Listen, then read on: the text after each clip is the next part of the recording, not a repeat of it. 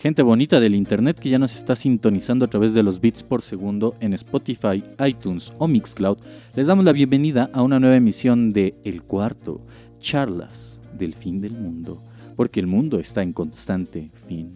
Como ya lo dije en otra introducción que tuve dentro del programa, pero me gusta repetirla de vez en cuando porque creo que es un muy buen ejemplo. Es un muy buen ejemplo también de lo que vamos a hablar el día de hoy, y es que en Dragon Ball Z, en la saga de Freezer, el mundo Namekusein se tardó alrededor de 30 capítulos para terminar. Por alguna extraña razón, la pelea entre Goku y Freezer duró muchísimo. Y así como duró el fin del mundo en Dragon Ball Z, dura el fin del mundo en nuestras vidas. El arte imita la realidad o la realidad imita el arte.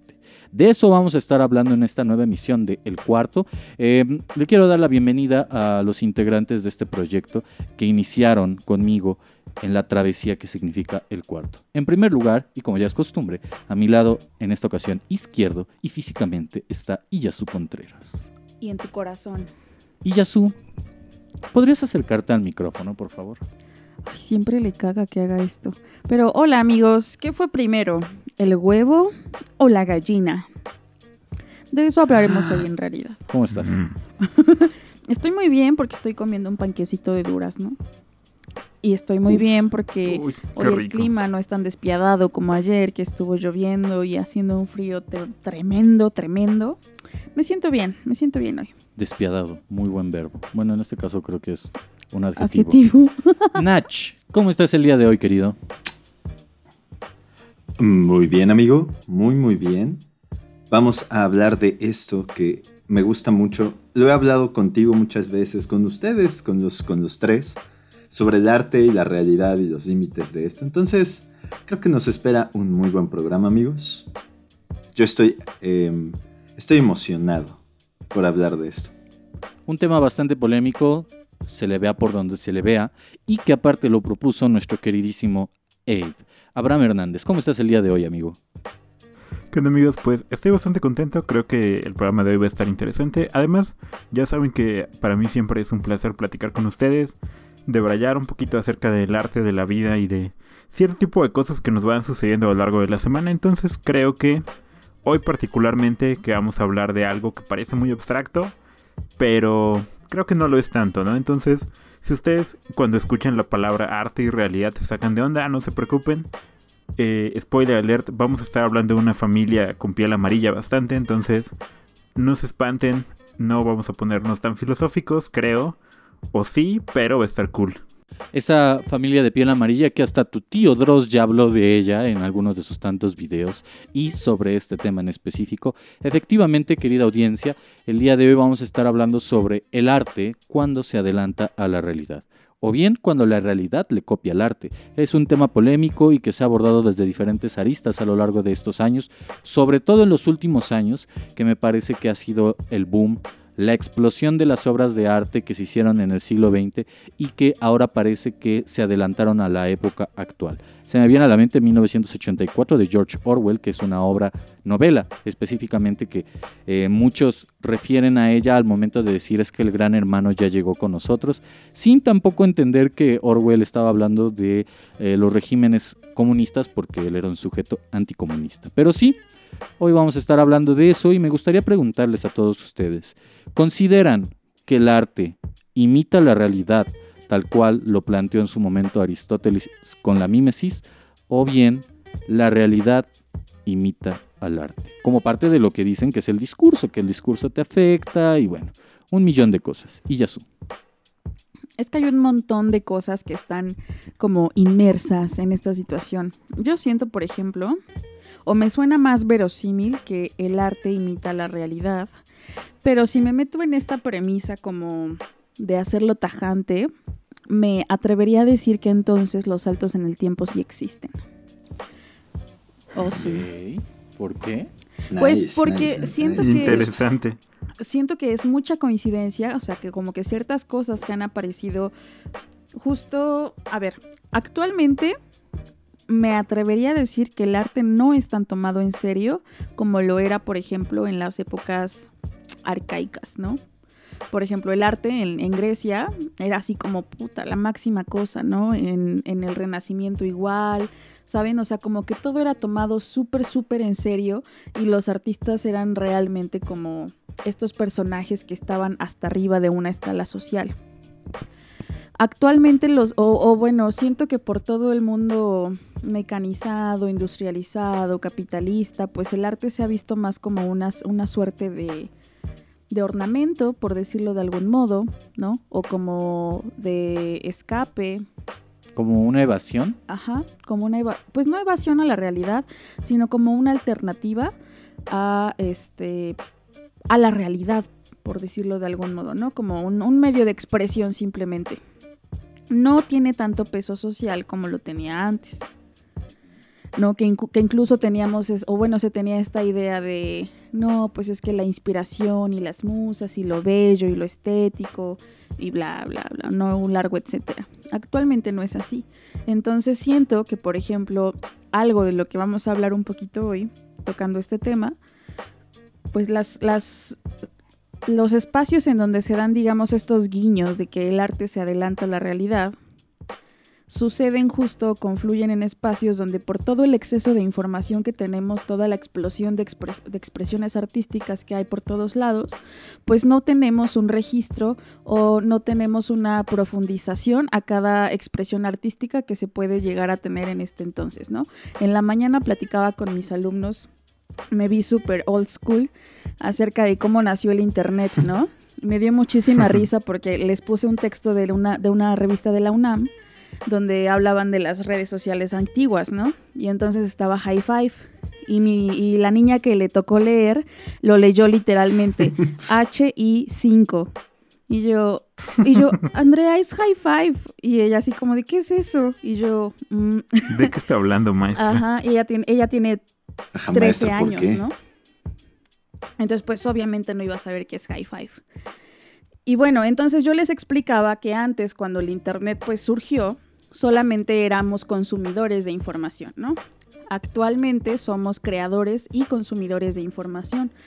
Entonces, como somos creadores de contenido, pues hay un chingo de contenido por todos lados, ¿no? Y eso es lo que nos impide estar atentos a todo. Voy a esto.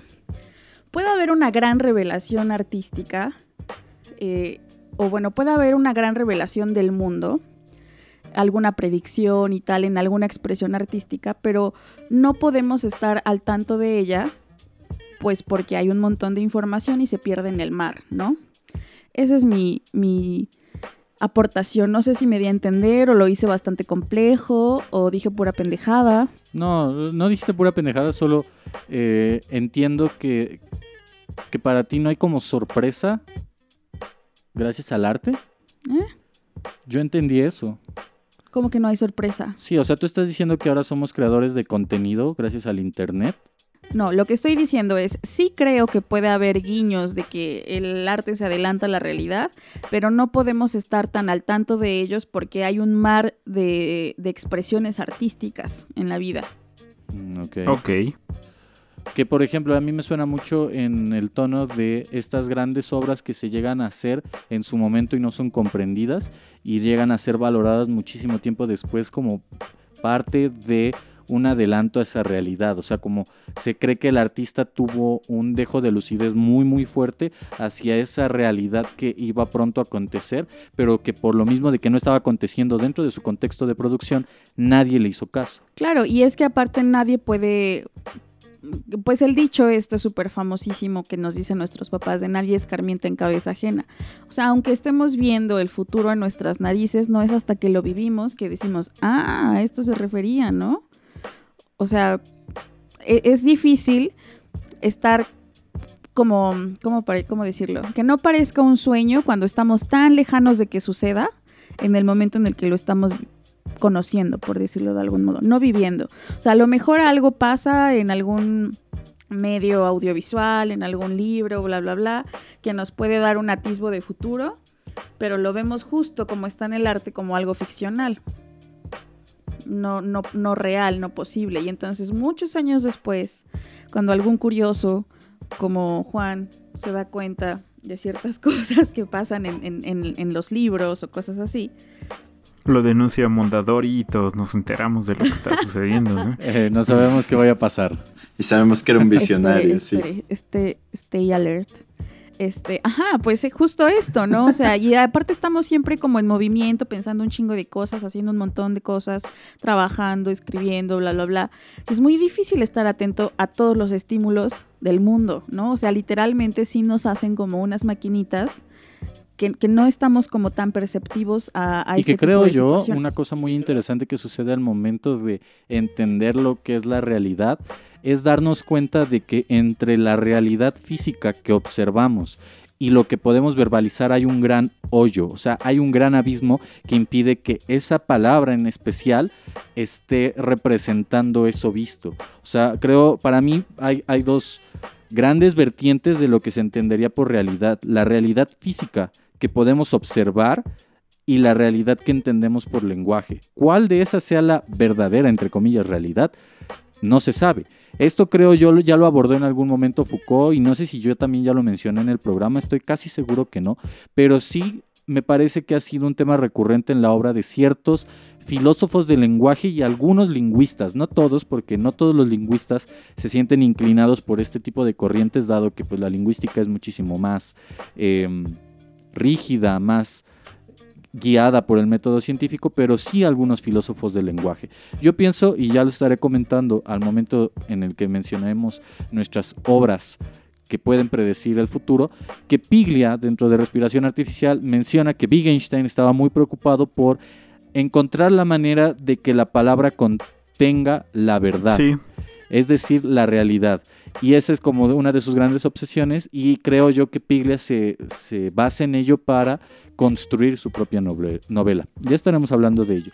Nacho, ¿tú qué opinas? ¿El arte imita la realidad o la realidad imita al arte?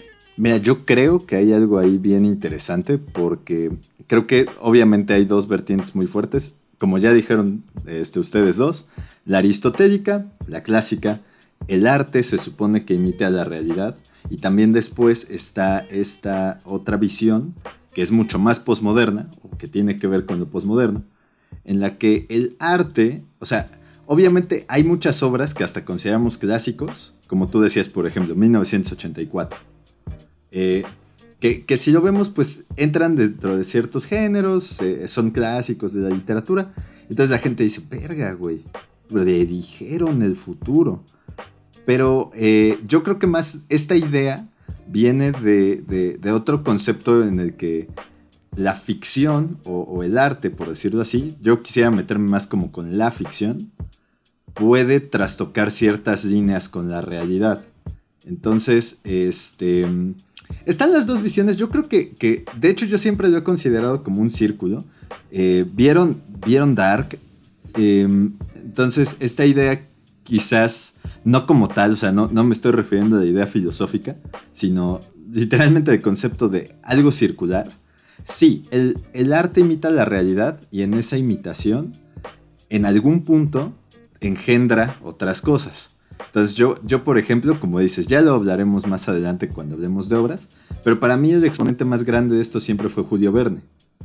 claro. Entonces, eh, Verne, por ejemplo, mucha gente le, acredita a Verne la idea de los submarinos, la idea del viaje espacial. O sea, hay, hay muchas cosas que estaban en sus novelas que la gente después hizo. Quizás ya alguien tenía la idea, ¿no? O sea, quizás ya se había intentado. Hasta donde yo sé, esas dos específicamente, pues no, obviamente. Pero, este, mucha gente le ha dado el crédito, incluso gente que después se hace profesional, digamos. Hay astronautas, de los primeros astronautas eh, ya en forma, gringos, por ejemplo, que sí daban crédito así como, bueno, yo leí a, a Julio Verne cuando era niño y entonces quise ser astronauta, o sea, leí eh, de la Tierra a la Luna y quise conocer la Luna. Entonces, el arte sí imita la realidad de cierta forma, pero hay otra parte en la que la imaginación de un escritor o sus conceptos o sus ideas también generan eh, un cambio hacia el futuro. Decía Yasu, bueno, ahorita el arte quizás no se toma tan en serio como antes. Yo creo que es más bien como un estilo de... No, no, no se toma tan en serio la veneración al arte. O sea, el arte ya no se venera. Existe, te puede gustar o no, pero la veneración ha bajado, porque además el arte que se produce actualmente ya lo entendemos como ella decía, o como eh, un ornamento o como entretenimiento. Entonces yo, por ejemplo, puedo pensar en, Black Mirror, esta serie de Netflix, ¿no? Hay gente que considera al cine, eh, se le llama cine, el séptimo arte. Y como una expresión de eso podríamos bajar a la televisión, que es entretenimiento, se diseña para entretener. Pero hay muchas cosas que salen en este tipo de, se le llama ficción especulativa, que podrían funcionar súper bien en, este, en estos contextos. O sea que, que podríamos decir, este tipo está eh, haciendo una predicción de lo que va a pasar pronto a través de un programa de televisión. Y quizás por el cauce normal, ya me estoy metiendo mucho con ficción, amigos, perdón, pero en el cauce normal de la línea del tiempo, si este güey no publica eso, a lo mejor no llegamos ahí, pero porque sí lo publica, entonces ya estamos en otra línea donde alguien dice, chale, eso yo lo vi en una serie, me pareció cool y lo voy a inventar. Yo, yo creo ahorita que tú mencionas esta parte de la ficción, yo creo que tenemos un gran problema con respecto a lo que se entiende por arte y sobre todo por lo que se entiende por literatura, porque sí me parece que nuestros esquemas mentales nos hacen creer que la literatura siempre es ficcional. Ok. Digo, yo, no, yo no quiero eh, pelearme contigo, Nach, pero sí he llegado a creer que la literatura es una especie de y no por, no por restituirla y darle este, este grado de veneración, sino más bien como por intentar entenderla de otro modo, a como la han entendido otros teóricos de la literatura. Vaya, yo creo que la literatura es un entramado más complejo. De, es un fenómeno más complejo de lo que se ha llegado a decir porque no entendemos del todo el lenguaje, a pesar de que la lingüística ha sido una ciencia muy reveladora y que ha dado muchos aportes a lo largo del siglo XX y parte del siglo XXI a otras ciencias sociales también alejadas de la lingüística, pero que pueden echar mano de ella, sí creo que no se ha estudiado del todo lo que es el lenguaje y por ende no se ha estudiado del todo lo que es la literatura, que, quizás sea el estadio posterior al lenguaje cotidiano. Estadio. Yo que sepa ese estadio. ¿Es estadio? No, es estadio, ¿no? Yo que sepa, no existe estadio. yo diría estadio, pero bueno. el, eh, bueno, el punto, el punto posterior al lenguaje cotidiano, ¿no? Y cómo es que también este, este lugar posterior cambia de manera no sé cómo decirlo, es que no puedo decir más notoria porque el lenguaje siempre está cambiando. Solo creo yo que hay una, una intención más eh, real por parte del escritor por cambiar ese lenguaje constantemente dentro de la tradición literaria al que tiene una intención cotidiana en cambiar el lenguaje dentro de su propia cotidianidad, ¿no? Ok. Entonces regreso al punto. No creo como tal que el arte necesariamente tenga que asociarse con la ficción. Sin embargo, me sigue resultando interesante que nuestros esquemas mentales lo pongan de ese modo. No sé por qué, pero lo ponen de ese modo. Ahora, acá salta siempre la pregunta, bueno, ¿qué es la ficción? ¿En qué punto nos estamos moviendo para decir qué es la ficción y qué es la realidad? Que es la pregunta con la que más o menos arranqué este lugar. De ahí en fuera creo que me resulta muy, muy peculiar que menciones a Verne porque en algún momento yo vi un video de Dross en donde Dross decía, es que el teléfono se inventa a raíz de que el inventor del teléfono vio el modelo en Star Trek. No sé si sea cierto o si sea broma, pero es una broma. me resulta curioso el hecho de pensar que una obra como Star Trek, una serie, y posteriormente una película o, película en paralelo, pudo haber hecho a alguien, eh, pudo haber motivado a alguien para crear este, este, este aparato que nos ha brindado tanto en los últimos años, ¿no? Ahora, Ave, ¿tú qué opinas después de todo esto? ¿El arte imita la realidad o la realidad imita el arte? Eh, yo quiero llevar la contraria, como siempre. Yo creo que la realidad imita el arte, amigos. Eh, desde mi punto de vista, tal vez en una humanidad muy primitiva, cuando no existía el arte, no, no había forma de, pero desde el momento en el que alguien comenzó a crear un relato de cómo era el mundo, la realidad comenzó a adaptarse a ese relato. Porque para mí el arte tiene, o tenía más bien durante muchos años ese papel de articulador de la realidad. Últimamente creo que más bien tiene que ver justo con el entretenimiento y con otras cosas más fetichizadas, pero creo que durante mucho tiempo el arte servía para darle sentido a las cosas que no entendíamos, ¿no? Arte y religión, arte y ciencia, arte y filosofía eran una sola cosa durante muchos años, ¿no? Eh, a mí, por ejemplo, me encanta la historia de Giordano Bruno, me encanta en el sentido romántico, porque este güey, por ahí del 1400, ya pensaba que las estrellas eran eh, bolas de fuego que se estaban consumiendo, y, lo escribió a manera de poemas, ¿no? Porque no tenía los elementos prácticos para decirlo, ¿no? Eh, no sé, yo pienso mucho en eso. O sea, cuando Higgs, el, descubridor del, bosón de Higgs en 1920, estaba pensando en cómo podía existir una partícula subatómica que le diera masa a las cosas, de alguna forma estaba haciendo arte, porque lo que estaba haciendo era especular sobre el mundo, era llevar las cosas que conocía y que había visto hacia otras fronteras, ¿no? Y estaba creando una lógica de cómo eso podría funcionar, estaba creando un modelo a partir de lo que él había visto, y, era algo que simplemente no se podía comprobar, ¿no? Que podía ser tan válido como Verne pensando que con un cañón puedes mandar a alguien a la luna.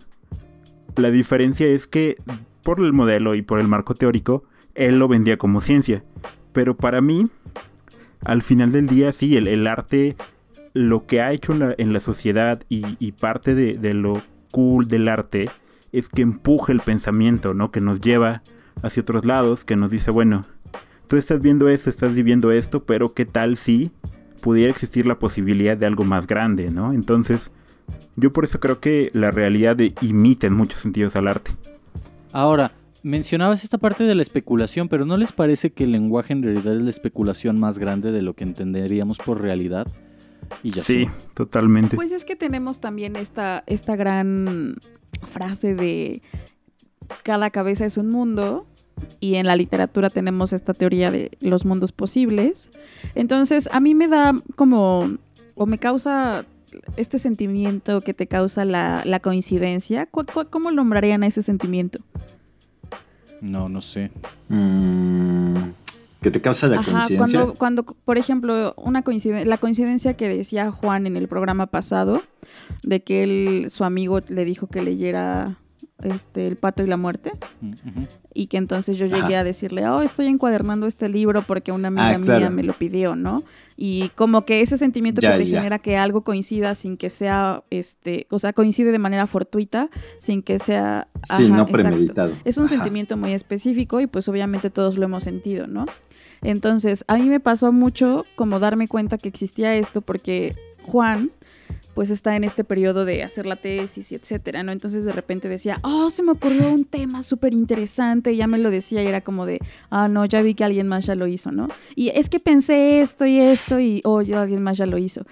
Y entonces justo siento que muchos de nosotros en este ejercicio de la reflexión y este ejercicio de la investigación y de tratar de encontrarle sentido a algo, pues hemos hecho justo esa coincidencia, ese match con otra cabeza y no tenemos ni idea de quién es esa persona, las cosas que lo llevaron a él a pensar lo mismo que yo estoy pensando, ¿no? los motivos que tuvo y las inspiraciones que, que logró para poder pensar y llegar los dos a esa misma idea sin haberla platicado. No sé si me explico. Entonces a mí me parece eso muy maravilloso porque cuántas veces no ha pasado eso a lo largo de la vida, ¿no? O sea, cuántos años llevamos existiendo y seguramente muchos de, nosotros eh, hemos pensado lo mismo que otras personas porque de cierta forma no sé por qué, pero estamos conectados. Y es porque yo siento, la razón que yo le doy es porque vivimos en el mismo lugar, ¿no? Tenemos, digamos, las mismas influencias del ambiente, por decir algo. Lo único que cambia pues son las épocas. Por ejemplo, pienso, y aquí voy a, delatarme, es un gusto culposo. Recientemente me puse a ver Crepúsculo. Porque está en Prime. ok. Echaré la culpa a Prime, ¿no? Y entonces, pues es que cuando yo hago libretas, amigos, como intento ponerme una serie a la que no le tenga que poner mucha atención. Y, sí, que ya te Porque aparte ya el, trabajo es como automatizado, ¿no? Y bueno, entonces ya dije, pues voy a ver Crepúsculo. Y me quedé pensando literal como casi todas las dos horas que dura la película en este supuesto que la, película propone de que los vampiros llevan años vivos, por decirlo así, o sea, en el mismo lugar y entonces pasan generaciones y generaciones y tienen este chiste barato de que tienen un cuadro enorme con un montón de gorros de graduación de todas las veces que se han graduado en los diversos lugares del mundo que han habitado, ¿no? Y entonces yo dije, no mames, o sea, ¿cuántos inventos han pasado estos güeyes según la premisa de la película? O sea, yo me debrayé las dos horas pensando en eso y me pareció muy interesante porque dije, claro, no envejecen, se mudan, a lo mejor están en México en una década, güey, y a la siguiente década se van a Irlanda y de Irlanda se van, no sé, este, a Guatemala, yo qué sé. Pero ¿cómo aprenden a hablar? No, pues no sé, pero saben latín y todo el pedo, ¿no? O sea, incluso en, en la cuarta película, o no sé cuál es, se van a Brasil y él sabe hablar este portugués. Portugués. Sí, sí, sí. Quizá, quizá Chomsky Edward sea... Cullen hablaba portugués. Quizá Chomsky sea vampiro y por eso sepa tantos idiomas. Puede ser. Entonces como que me quedé pensando y dije, verga, ¿te imaginas que sí existan los... O sea, sabes, como pensando un montón de cosas, pero dije, o sea, estaría padre que, que, justo existieran los, los saltos en el tiempo y de repente decir, güey, me voy pero no altero el futuro, ¿no? O sea, nada más lo veo, lo vivo y, ya. Entonces, no sé, o sea, está, muy complejo lo que intento decir, pero así lo que, lo que quise decir en esencia es, me parece muy maravilloso y muy paradójico. Justo la vida es una enorme paradoja, que, podamos pensar lo mismo siendo cabezas distintas, cuerpos distintos, en vidas distintas, ¿no? Que creo yo una de las justificaciones que se le ha dado a ese tipo de, cuestiones está en Trotsky, en literatura y revolución, si no me equivoco, y dice, bueno, a fin de cuentas estas ideas como el amor, como la bondad, como la sociedad, van a seguir existiendo a lo largo de la historia. El punto acá es saberlas tratar de un modo fresco para atrapar al lector y aportar algo a, esa, a ese lugar. Eh, yo no creo como tal que el amor no cambie, que se mantenga impertérrito a lo largo del tiempo. En realidad creo que las concepciones que se tienen de amor sí cambian y por ende van a cambiar las maneras de representarlo. Nach, ¿tú crees que la especulación es en realidad lenguaje? ¿El lenguaje es totalmente especulación? Yo creo que el lenguaje es especulación. Quizás ahí retomaré un poco lo que había dicho el Abraham respecto al arte y la vida. El lenguaje es especulación hasta que deja de serlo. O sea, el lenguaje todos sabemos en algún punto se convierte en, una convención. Y entonces la gente se pone de acuerdo y entonces puedes comunicarte. Entonces, pero al principio es especulativo. O sea, yo no sé que si, que si yo empiezo a ladrar, como de los perros que pueden oír, perritos, este, yo no sé si estoy hablando con el perro, pero qué tal que yo hago un mismo sonido durante muchas veces y el perro de repente se sienta. Entonces hay un lenguaje, no mi lenguaje, sino un lenguaje está funcionando y para mí es especulativo. O sea, yo medio escucho un, ladrido, trato de imitarlo y quizás dé con, con, este, en ese lenguaje, en esa forma de comunicación, quizás dé con un sentido que tiene también sentido para el animal. Mi punto eh, es que yo sí creo y, una forma padre, tú decías, hace rato yo no quería decir que todo el arte fuera ficción, sino más bien me quería centrar en la ficción porque se me hace más fácil para explicarlo. Este, yo creo que justo como el lenguaje va moldeando la mente, la forma de pensar, de la misma forma el arte lo hace. O sea, o sea, conforme va sucediendo y estas coincidencias de las que hablaba Yasu, por ejemplo, todos tenemos ciertas concepciones que consideramos universales. Tú lo decías ahorita, por ejemplo, la idea de que el amor, la bondad, todo, eh, eh, no sé, todo este tipo de cosas son cuestiones universales. Aunque puedan ser diferentes de ciertas formas, todos las entendemos de una, de una forma muy general. Eh, yo creo que tiene que ver con ambas cosas, tanto con la convención que todos tengamos cierto concepto de algo y ahí es donde llega la especulación. O sea, tú ya sabes que las cosas son de cierta forma, pero ¿qué tal si y lo lanzas al aire en forma de arte? De como sea que quieras, el arte. Y entonces alguien más va a chocar con ello y va a decir, claro, yo también había pensado eso. Y, esta persona me entiende, pero no es una persona, son varias, son muchas, son miles, millones.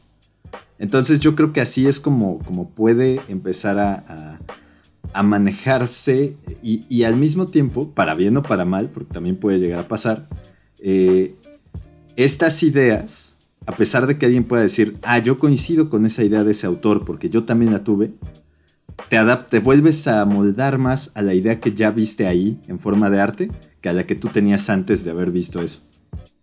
No sé si me explico ahí. Sí, eh, que a fin de cuentas esta parte mm, e- el arte te afecta cognitivamente para percibir también cómo es tu realidad, o sea, modifica Sí. tu realidad de un modo u otro, que es algunas de las teorías que llegan a tener pues ciertos, aunque suene redundante, teóricos de la literatura a lo largo de, de este tiempo. Em, yo me inclino justo por esa parte que tú mencionas, por el hecho de pensar que el arte modifica tu realidad o, la percepción que tienes de tu realidad. Sin embargo, a veces también me llego yo a, a cuestionar el hecho de qué tanto de la realidad está mediado por lo que entendemos por discurso, que son diferentes formas de, de presentarse el discurso en nuestra cotidianidad, o qué tanto el discurso se forma a partir de la realidad, ¿no? No sé si me di a entender ahora yo. Sí. Eh, Sí, sí, sí, sí. es como lo dijo Iyasu al principio, el huevo o la gallina, ¿cuál es primero? Ujú. Ave, ¿algo que te guste agregar en torno a esta parte o ya mandamos a corte? Eh, no, creo que estaría bueno echar, escuchar musiquita. No sé qué vayamos a escuchar el día de hoy, pero creo que es buen momento para ir a un corte y dejar a la gente pensando acerca del lenguaje y todas estas cosas raras de las que hemos hablado hasta este punto. De la vida. Pues vámonos a el primer corte de este programa con parte de mi selección musical. Eh, vamos a escuchar algo que eh, he estado escuchando a lo largo de la semana y que de por sí me gusta mucho y Yasu es testigo de ello. Soy un gran, gran fanático de Millones de Colores. Y vamos a escuchar una canción muy famosa de ellos que ya ha sonado en diferentes partes y latitudes del universo. Esta canción se llama Dos Mundos y forma parte de su material de estudio Piratas Resilientes del Inframundo. Vámonos con esto y recuerde seguirnos en nuestras redes sociales como El Cuarto Charles.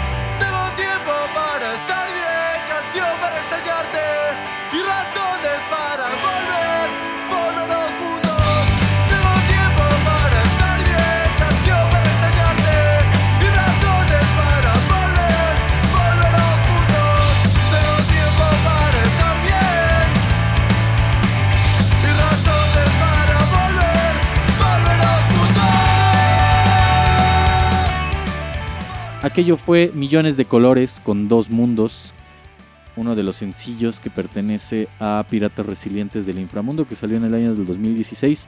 Estén atentos porque quizá dentro de poco presente, no en este proyecto como tal, sino en Suburbios Salvajes, que es otro proyecto alterno que llevo aparte del cuarto, unas pequeñas capsulitas con bandas donde está Millones de Colores. Pero espérenlo, no quiero spoilear nada porque uno nunca sabe lo que va a suceder después de que se acabe el cuarto. Es muy curioso porque recientemente hice una encuesta en Twitter donde les decía, cuando a ustedes les pasa algo increíblemente maravilloso, ¿lo cuentan o se lo guardan? Y todos acordaron casi, como, me- como cuatro personas de 18 votos dijeron que lo cuentan y los otros que se lo guardan. Órale. Y yo, wow, me imaginaba completamente lo contrario. Ajá, yo, yo pensaría lo contrario. O sea, Curioso. tú lo contarías, Nacho. Yo creo que sí, tal vez no así como, hey mundo, ¿qué creen que pasó? Pero al menos a un par de personas, O sea, hay cosas que uno se guarda, claro, pero yo creo que cuando pasa algo así, hay al menos una o dos personas, muchas veces más, que de inmediato es como, necesito contárselo a esta persona. Y tú, wow, los vampiros sí existen. Que por cierto, nada más con una pequeña nota al margen, amigos, y Yasu, como te encantan las coincidencias, sobre todo las de pensar, wow, ¿qué está pasando? Igual que tú, no, no, obviamente, bueno, quién sabe, no creo que por Crepúsculo, pero Jim Jarmusch eh, pensó algo parecido a lo que tú pensaste cuando veías Crepúsculo y hacías libretas. Eh, gran hizo, película. ajá, hizo una película llamada este, Only Lovers Left Alive. Órale. Y la premisa es justamente que los vampiros han vivido entre nosotros durante este, siglos, Siglos y siglos los y siglos. siglos. Y que a través de distintos nombres, podríamos llamarlo como nombres de pluma, han ayudado a la humanidad a avanzar en de todo, en música, en arte, en ciencia. Son buenos. Sí, son cool. Sí, sí, sí, sí sobreviven de sangre, pero en, en la visión de Jim Jarmusch ya encuentran maneras menos bestiales de conseguirla. Y, y se supone que esa es la idea, ¿no? Que estos dudes han, este, han sido los que han hecho todos los avances en el arte, en la ciencia. No, no lo dudaría, eh. O sea, a mí me quedó Está- claro es, es que, un- que es están una premisa cabrones. bien cool. Están Sí. cabrones. Creo que es de Netflix incluso, ¿En si serio? le quieren ver. Me parece que sí. Dénsela, gran película. Yo creo que Borges siempre quiso escribir de vampiros, pero al final nunca lo hizo. Justo, creo que Borges, por ejemplo, ese güey tuvo un chingo de ideas bien cabronas, Sí. pero lo hizo tan complicado que neta la gente es como de, oh, se escucha súper chido, pero no entiendo bien qué quisiste decir. Es tan complicado que va ese harta. que, que- que le explotó la cabeza a Juan. Pero justo es que me parece muy, muy interesante cómo es que pensando, por ejemplo, lo que decía hace rato este Ave de Giordano, de, de pensar en las estrellas, ¿no? O sea, cómo, cómo llegas a una conclusión que se asemeja a lo que sí es. Podemos, o sea, incluso remitirnos a pinche Cristóbal Colón y decir la, la Tierra es cuadrada, ¿no? O, o la. Tierra es redonda y entonces el barquito se cae en algún punto al precipicio. O sea, como tener justo todas estas ideas reflexivas acerca de, de dónde vivimos, de cómo es realmente lo que está pasando. Hace rato estaba viendo también lo de Elon Musk y este güey que va para el 2024 a colonizar la luna y no sé qué tantas ideas raras tiene. Sí, sí, sí. Y justo es como, no, no, a veces no estoy diciendo que Elon Musk sea un pinche genio, o sea, solo estoy diciendo que hay personas que, que tienen los medios y se atreven a hacer cosas bien locas y de repente, ¡pum!, ¿no? Sucede Sí. algo que cambia la realidad de todo el mundo. Sí, no sé por qué los terraplanistas nunca han utilizado de argumento Piratas del Caribe en el fin del mundo, porque creo yo que Cuando da la vuelta el barco.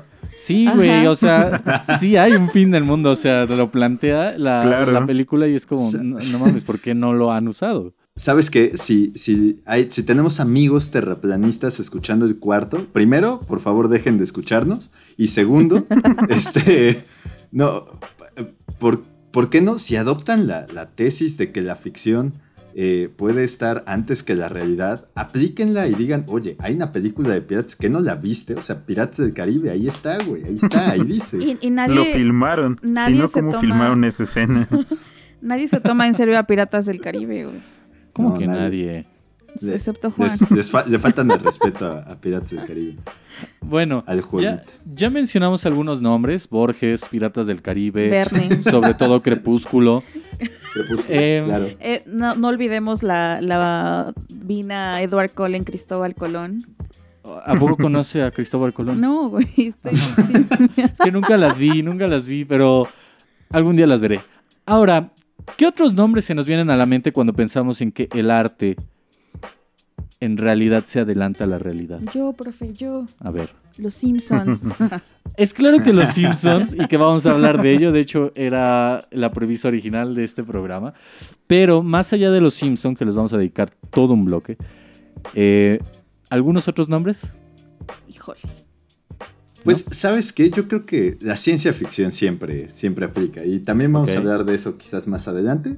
Pero yo, yo pondría Verne, que, que en su tiempo era novela de aventura, pero pues, realmente mucha gente lo considera el padre de la ciencia ficción. Para mí siempre ha sido eh, el referente de cómo algo puede ser tan loco en su momento que resulte inspirador después.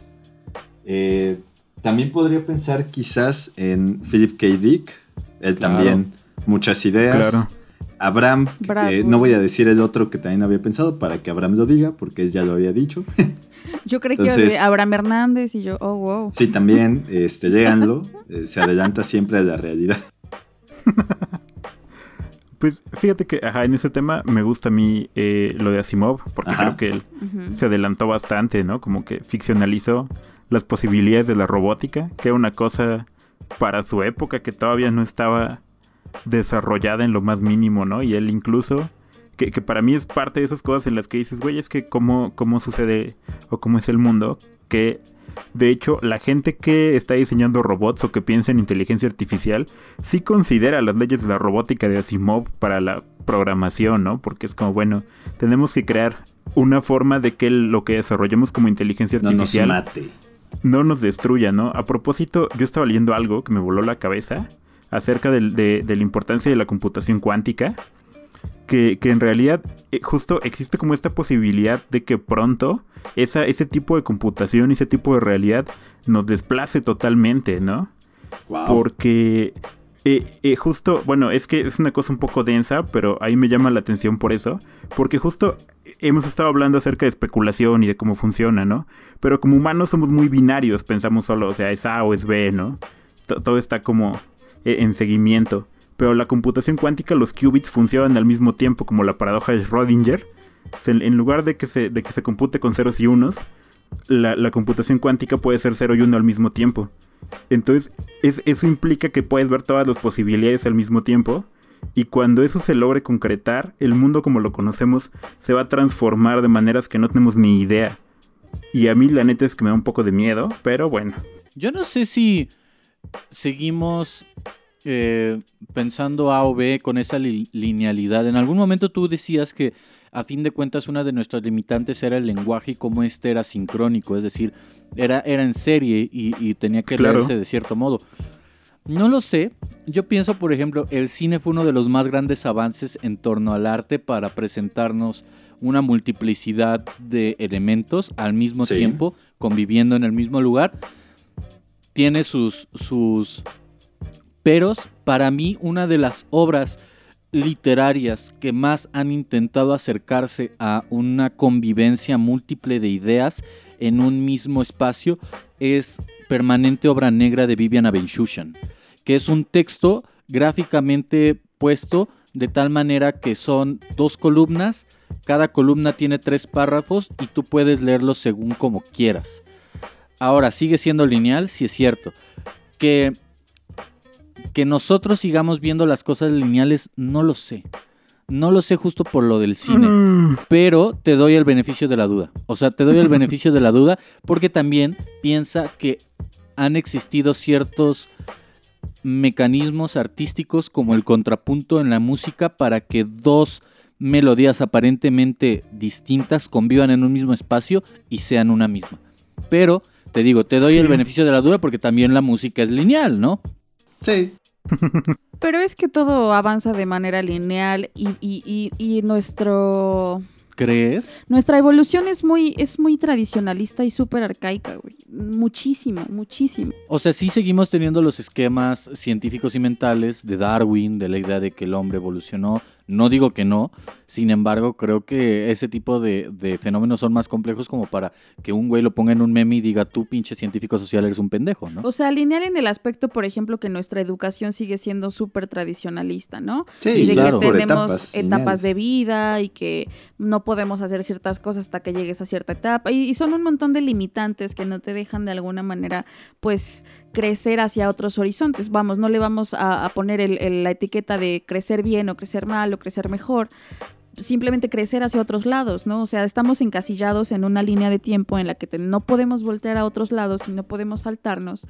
Pues porque entonces la sociedad no, no, pues no te deja, ¿no? O sea, sí, porque son eh, esta manera de estructurar la vida, la cultura, la sociedad, pero sí me parece que orden. es una manera muy simplista, que no porque exista quiere decir que le vamos a hacer caso completamente. Ok, sí, mira, es- estoy de acuerdo, pero al mismo tiempo, wow, quiero un elotito. A mí también se me Eh, antojó. Mira, eh, estamos... Para mí la cuestión un poco con eso es que estamos limitados eh, a- a- en en contra de, de que soy muy constructivista a veces, estamos limitados a nuestros sentidos y a nuestras capacidades humanas. O sea, no podemos articular dos palabras al mismo tiempo, ¿no?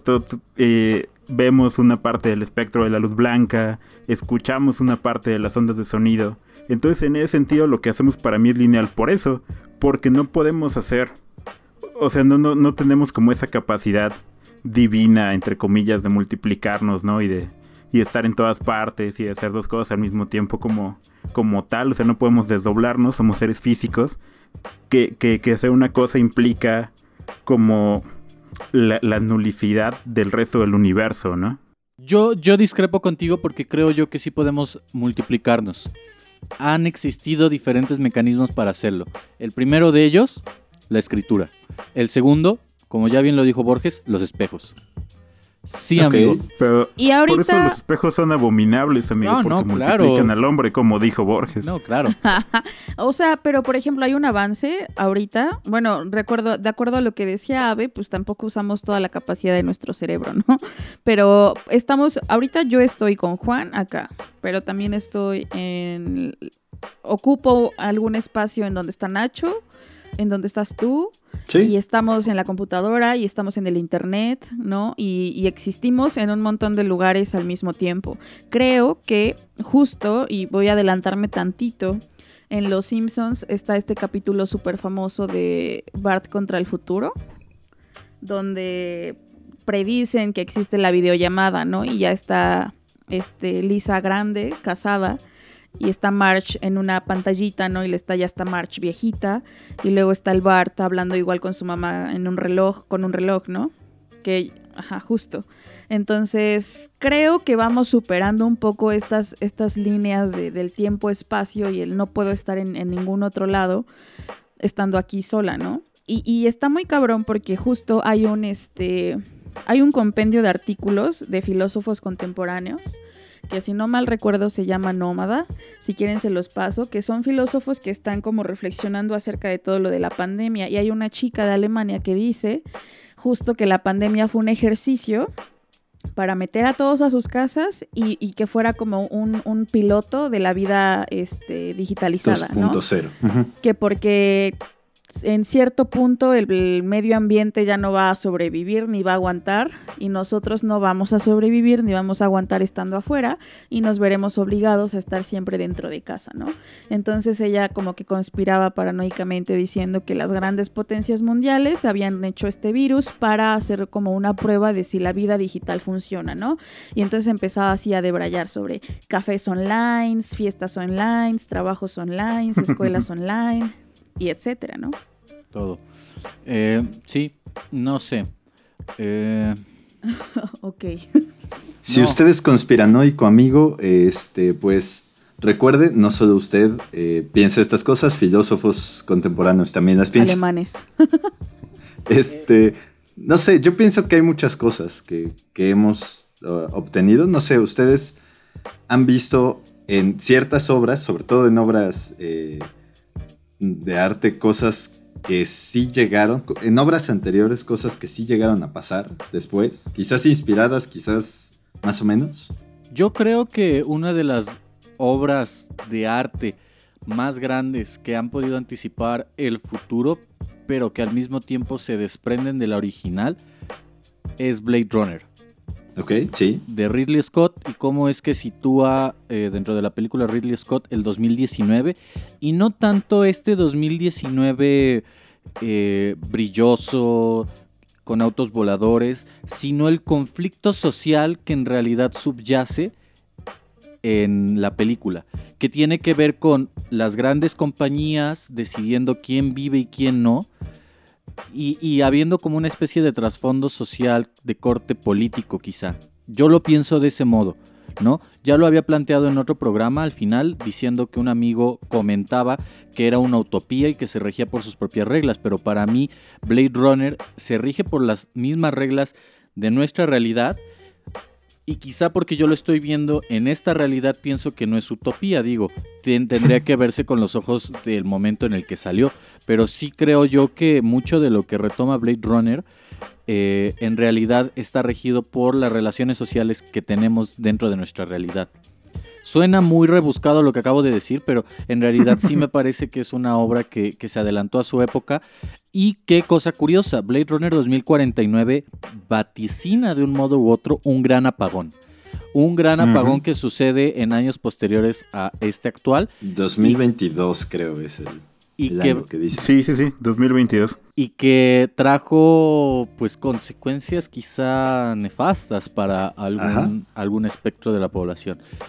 Otra que yo creo que también se anticipó de manera curiosa es un ensayo que escribe David Foster Wallace sobre la televisión y que al final del ensayo él retoma las ideas de un teórico sobre la televisión y este teórico mencionaba que en algún momento los avances televisivos iban a ser tantos que el espectador ahora iba a poder elegir su contenido. No menciona Claro. la palabra streaming, no menciona alguna palabra que pueda aludir a eso, pero habla del streaming y habla de Netflix. No sé si se adelantó a la realidad o bien los creadores de este tipo de plataformas leyeron a ese teórico y se inspiraron para crear sus propias O sea, ¿sí plataformas. mencionan a Netflix? No, Ah. Solo dice, va a llegar un momento en el que el telespectador, te- el televidente, va a poder elegir su contenido para verlo en el momento y espacio que quiera. Ya no va a depender de las transmisiones que normalmente sucedían a través de la televisión abierta en los Estados Unidos para ver lo que quiera ver. Esa es su apuesta y se volvió cierto. Y lo sí, que sí. lo que leíamos de K-Dick, de La. Pequeña Rebelión, Ah, ajá. Pero ¿qué- ¿a qué quieres llegar con eso? pues, o sea, no fue nada de, o sea, fue parte de la realidad, pero él escribe un cuento, creo que ya lo habíamos mencionado acá, que es como la premisa de Toy Story. No sé si lo hicimos fuera del aire, amigos. Pero bueno, Claro es que como lo, lo, lo de que las, este, ¿cómo se llama? los juguetes Ajá, los juguetes se tienen conciencia, ¿no? acuerdo y así, ¿no? Sí, Sí. cobran Ajá. vida. Entonces, justo, creo que, por ejemplo, yo lo pienso actualmente como... No hay que caer en el romanticismo y en el cliché de decir, oh, entonces hay que soñar y pensar que otros mundos son posibles, ¿no? O sea, porque creo que todo esto que, que causa así como un... ¿Cómo se puede decir? Como un contrapunto, un punto y aparte en la realidad, o sea, que sí cambia la realidad, no es algo que sucede, sucede de manera este, pues fortuita, tiene todo un trabajo muy tanto científico, sabes, como intelectual detrás, y, y que no creo que, que baste con que Julio Verne se puso a, a soñar simplemente No. que, que iban a, ver submarinos, ¿no? O sea, Claro. quizá hubo algo muchísimo más sesudo por detrás y muchísimo más al doble y triplicado de, de- de que se vuelva realidad, ¿no? Claro, fíjate que hay un libro que a mí me gusta mucho, que es una serie de conferencias que tienen Humberto Eco con eh, Emile Carrier, son franceses los dos, en el que hablan acerca de que la imaginación está sobrevalorada. Y, y Carrier y Eco dicen que, que ellos son personas que se consideran en el estricto sentido poco imaginativas. O sea que si tú les preguntas algo no tienen respuestas creativas y no son esa clase de persona que encajaría como en el perfil de lo románticamente hablando de la persona como con mucha imaginación y como, ya sabes, este, eh, eh, este soñador y así, que más bien eh, los dos dicen, bueno, es que leemos bastante, trabajamos en el pensamiento y reflexionamos sobre el mundo y así sale lo que hacemos, ¿no? La- la- las novelas, eh, los trabajos académicos, todo sale de un ejercicio de reflexión y de un análisis del mundo, ¿no? Y, es como, bueno, la verdad es que esa visión de la literatura romántica, como dice Yasu, pues ya está un poco, y, un poco, quiero decir, bastante en el pasado, ¿no? A mí me llama la atención porque Manuel Carrier es muy lector de Philip K. Y creo yo que en el ejercicio literario que llevó a cabo Philip K. Sí se ancló mucho a la realidad, como que primero la, la conoció, la analizó y después la modificó dentro de su propia obra, pero no al grado de desaparecerla, sino de siempre tener un anclaje a esa realidad, pero interpretándola quizá de un modo distinto, no lo sé. Yo vi una entrevista de él diciendo que cuando escribió El hombre en el castillo investigó mucho sobre la cultura nazi y que el término cabeza de huevo, que era de los nazis para referirse a las personas que, que les destruían el cráneo contra la cabeza, emigró a los Estados Unidos. Y que creo yo, ese análisis también lo, lo ha llevado a cabo distintas obras de arte y también distintas obras de ciencias sociales, como sería el caso, por ejemplo, de eh, la dialéctica de la ilustración, en comparar el modelo capitalista con el modelo fascista. Y que llega a De decir, los Estados Unidos no son lo que se nos ha mostrado a lo largo de estos años y que creo yo es muy atinado, sin embargo no tiene el panorama que quizá pueda tener un escritor latinoamericano en torno a eso. ¿Y a qué quiero llegar con esto? Es cierto que los regímenes comunistas, nazis y fascistas desaparecían personas y llevaban a cabo crímenes de Estado en su territorio, pero Estados Unidos llevó crímenes de Estado y desapareció personas fuera de su territorio. Eso no le quita lo fascista como tal, solo está sucediendo en otro espacio y te están pintando otra cara de un gobierno que sigue siendo igual de totalitario y fascista que este tipo de regímenes. Ya para acabar, en mi intervención sobre las obras, eh, voy a mencionar una obra que aún como tal no ha sucedido y que deberíamos de estar muy prevenidos en caso de que suceda. Me refiero a Metrópolis de Fritz Lang, que sucede Claro. en el año de 1920, no, de 2024, perdón, y que sale en 1930. Una obra que está muy influida por su contexto, por esta idea de las clases sociales y de la lucha que sucede en ellas, pero que creo yo ha vuelto a nuestro contexto y que se está agudizando con la pandemia. Esa es una obra que, para mí tenemos que tenerla en cuenta en los siguientes años para ver cómo es que evoluciona ese asunto. Y bueno, creo que hemos concluido este segundo bloque de obras El cuarto. de que se han adelantado a su realidad. Vámonos al siguiente corte. Eh, lo siguiente tiene que correr a cargo del queridísimo Ave. Muy bien, eh, justo me, me hicieron pensar acerca de qué quiero escuchar. Y tengo ganas de escuchar algo acerca del futuro, que sería la forma en que lo diría como, como si fuera eh, locutor de Universal Stereo o un tío facado, porque la canción se llama The Future de el señor Uf. Leonard Cohen, una canción que Gran habla canción. un poco acerca de esto, ¿no? De, de cómo Sí. vemos lo que va a pasar en el mundo, sabemos ciertas cosas y después como, bueno, tal vez no importa tanto, ¿no? Hay, hay cosas más importantes. Es una super rola de Leonard Cohen, probablemente de mis canciones favoritas de él. Y, y vaya como, como canción, como poema y como predicción de lo que sucederá en el mundo, me parece excelente. Entonces, vamos a escuchar a este señor, Leonard Cohen, The Future, y regresamos.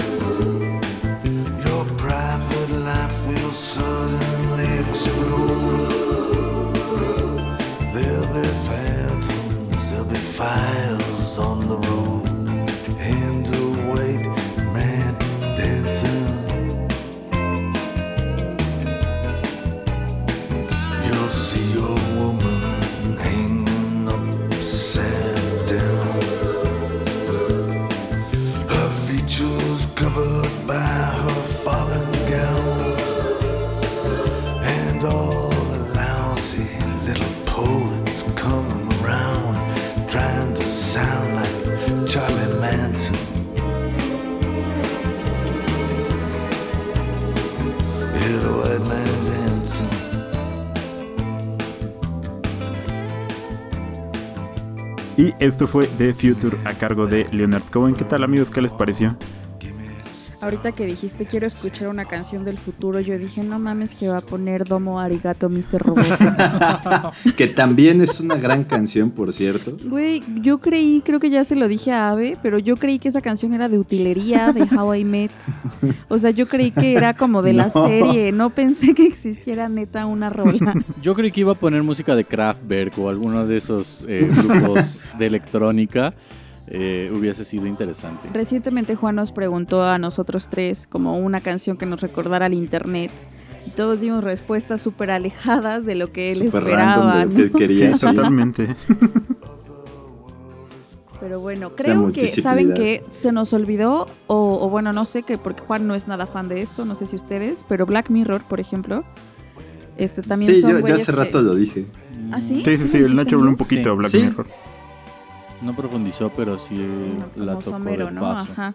Pues justo, yo sí quisiera, o bueno, no sé, estaría muy enfermo la neta que sí pudiéramos regresar a nuestros recuerdos Ah, ¿No? ese capítulo Ajá, es con, con el chip. Se, se supone que es lo que quiere vender justo Elon Musk pronto. Sí, Sí, neta. sí. sí, eso Ya lo probó con puerquitos. Que No. según, que según este hay muchos memes diciendo algo así como de no puto Bill Gates, tú quieres vacunarnos para meternos un microchip y abajo está como Elon Musk diciendo quiero ponerles un microchip y un güey, ay a huevo. Y todos, ponlo". oh, sí. Está cabrón, está cabrón, porque aparte es como de quién se atreve, órele, ¿no? Como Ajá, justo esta empresa como que está bajo, bajo, bajo el agua, en las sombras de las personas que les pagan por probar medicina. Sí, ¿No? sí, sí. Digo, yo vi esto en la ley y el orden VE. Por cierto, próximamente esperen la vacuna rusa Sputnik 5 ok. para el coronavirus. Y entonces justo, o sea, es como jugar con tu vida, pero a fin de cuentas hay un punto en el que dices, güey, soy un humano, de por sí me voy a morir. Chingue su madre. Lo que Sí, caiga. de hecho, toda, toda la especulación de, de Black Mirror, hay partes feas, muy feas, casi toda la serie es fea, pero por ejemplo han pensado en, eh, digo, no, no lo voy a spoilear mucho, de hecho no les voy a decir qué capítulo, solo si lo han visto sabrán, y si no, pues no pasa nada, pero esta idea de que su conciencia pudiera ser descargada en una base de datos Ah, donde viva por siempre, De mis capítulos O sea, favoritos. hay, hay cosas, es una chulada, hay cosas que, que sí eh, podrían suceder. Justo cuando mencioné Black Mirror, es cuando les decía esto, la llaman eh, ficción especulativa, que trata de no irse, de fundamentarse mucho en cosas actuales y tratar de ir un poquito más allá sin pasarte de lanza, ¿no? Sin decir, este, ese sujeto es, eh, conduce un, este, un Eva, ¿no? Así de Evangelion. O sea, no, no es un, pedo como Y mecha. que ya tampoco estamos tan lejos sino- porque los japos ya Ya hicieron vieron su que- robot gigante. Ajá, sí. Lo- Los japos ya hicieron un mecha, por Güey, cierto. yo siento Está- que lo que padre. sí se han tardado horrible, todo, todas y todos los científicos y tal, es en hacer autos voladores. O sea, están en todas Sí. las pinches películas y no existe ni uno. Yo, yo vi justo que, que ya hay un prototipo de una empresa japonesa que quiere competir con Tesla y lo presentó en Arabia Saudita hace como semana y media, dos semanas. Pero todavía Güey, está ¿no les como en fase de beta. repente, de repente como mexicanos, así de sí existirá Arabia Saudita, así como sí existirá Abu Dhabi. Sí, sí, Volvemos a si la realidad y la ficción chocan, que es la realidad. Y por último, así ya para saltar, porque Juan ya me está viendo como de ya córtale, Wally, amigos. ¿Se imaginan que Wally se haga realidad? No sé, Sí la Wall-E- veo, men. Wall-E no me convence porque es más bien una historia de amor. Oye, Ah. Y luego, to- todas las historias tienen un O trasfondo. sea, todas amigo. las historias de Disney sí, pero tienen un trasfondo. Es como, por ejemplo, esta obra de, me voy a ir a algo súper básico, El principio del placer de Pacheco. O sea, te está contando una historia de amor, así de las primeras relaciones sexuales de, de un chavito en Veracruz, pero también te está hablando de que hay, hay personas que van a ser retiradas de sus tierras porque en ese entonces... Pero eso es, eso es muy clave. Es- es Alfonso un- Cuarón. O sea, Las marcas, yo, pues. yo, leí hace no mucho un ensayo en, en donde criticaban también Roma. O sea, criticaban Ya no estoy aquí, criti- criticaban Roma y criticaban todo. como una, una serie de películas que, que quieren retratar la marginalidad y a las, eh, pues sí, a las comunidades vejadas por mucho tiempo, pero no lo hacen de una forma crítica, sino más bien exótica. O sea, siguen- Glamorizan. Sí, Sí. Eso, es, una, sí, claro. es algo que se ha discutido mucho tiempo. Pero Y- en Wally no sé cuál sería tu bronca. No, pero, pero es que ella está utilizando el argumento de Pacheco y a lo que yo quería llegar es que un leitmotiv de Alfonso Cuarón en los términos en donde tú estás eh, poniendo a Pacheco es justamente hay una historia aparentemente banal con un trasfondo político, como y tu mamá también, como Roma, pero... Pero eh, yo siento que Pacheco no lo exotiza ni lo glamoriza, o sea, No, simplemente o lo menciona, yo- es como de date cuenta que te estoy guiñando el ojo. No, sí, claro. Mi punto es, yo tampoco creo como tal que Alfonso Cuarón haya tenido una intención de exotizar. Es muy válido el argumento que están dando estos eh, eh, analistas. Lo que sí creo es que hay un leitmotiv de Cuarón como por... eh, ¿Cómo podría decirlo? Enmarcar. Es, es enmarcar una historia. Eh, sí enmarcar, pero como que le está restando conciencia a sus protagonistas de su entorno Ok. en favor de su Ajá. propia individualidad. A mí me parece así, tanto y tu mamá también, que son la contracara de Roma, porque son dos chavitos privilegiados viajando a Oaxaca y Roma siendo eh, esta chica oaxaqueña que, este, que trabaja en la Ciudad de México y que pertenece a una comunidad indígena y que no tiene el privilegio que el otro, las otras personas sí. O sea, el argumento es que Roma, y ya para terminar con esto, no sé por qué acabamos hablando de esto. Roma es este. Tiene la situación histórica del halconazo. Y, y tu mamá también tiene la situación histórica de la transición democrática. Pero ninguno de los personajes principales son conscientes de eso, les vale. O no pueden Ajá. serlo, ¿saben? Sí, claro. Ahora, regresando a Wally, no lo sé. A mí no me convence Wally. Es una buena, peli- eh, una buena película, definitivamente. Creo yo que en ese sentido sería muchísimo mejor Toy Story por la crisis existencial que sufre vos, que creo yo es algo más cercano a todos nosotros. No, pero por ejemplo, o sea, esto de que vamos a ser gordos porque no va a haber... o sea, no, te- no estamos teniendo movimiento. ¿Cuántas personas se están quejando? No, y yo creo vivimos que en muchas una silla, personas. amigos. Todos estamos viviendo en una silla. Tú y, Ahora yo, estamos viendo una silla. tú y yo piénsalo así. Hacemos ejercicio en casa. O sea, no me puedes decir que muchas personas me dijeron, sí, güey, me voy a Pero- poner a hacer ejercicio en mi casa. Nacho, tú haces ejercicio en casa. Por Haya- supuesto, eh, pero- Exista cuarentena o no. O sea, solo son esquemas Mira. para mí. Yo, yo tengo esta. Voy a, voy a defender a Wally y a Yasu en este caso Gracias, también. amigo. Porque Piénsalo así, claro, yo hago ejercicio, tú haces ejercicio, estamos en nuestras casas. Si la silla en la que estás pudiera brindarte absolutamente todo lo que necesitas para sobrevivir físicamente, e incluso en cuestión de entretenimiento, o, o si ya no lo ves como entretenimiento, en cuestión de, de, poner tu cerebro entumido, o sea, de mantener tu cerebro entumido, tú tampoco te moverías, amigo. No, no lo sé. Y además Wally, Wally se proyecta 700 años en el futuro. Efectivamente. O sea, cuando entran a 700. estos cruceros, yo creo que la gente todavía hacía aquí unas lagartijas Es- o es algo. que, o- ajá. o, cogían, güey. Pero Justo, si, ya después de un rato, eh, en efecto, si te fijas en cómo está diseñado el axioma, tiene su pista de correr y tiene su cancha de tenis. Porque, y, y justo como lo dice el Nacho, de hecho, cuando ponen la planta, le muestra un esquema de cómo la gente se vuelve gorda con el paso del tiempo. Porque es, es como paulatino, vaya. O sea, si, si cada vez nos, hemos, nos estamos como volviendo más sedentarios, si esto continuara por alrededor, o sea, si, si, si seguimos en cuarentena, no sé, dos años más, es muy probable que, 10 años. que poco a poco más gente sea como de, güey, no tengo a qué salir. Voy a reducir voy a mi cuidar". actividad física mucho más. Vaya, porque hay una cuestión, si bien sí, sí hay cosas que tienen que ver como con esta idea de lo saludable, también hay una cuestión bastante banal en, en- en el cuidado físico. Ya lo estamos sintiendo. Yo de repente no siento ganas de salir. Yo ahora ya estoy sintiendo más ganas de salir. Me pongo mucho de malas estando acá en casa y creo yo que tiene que ver con que no me da el sol. O sea, puede ser. Sí, Literal por la falta de vitamina D. sí, sí. Siento que ya necesito salir como tal. Al menos a solearme, güey, y ver gente en el parque, pero lo necesito. Pero sí lo haces.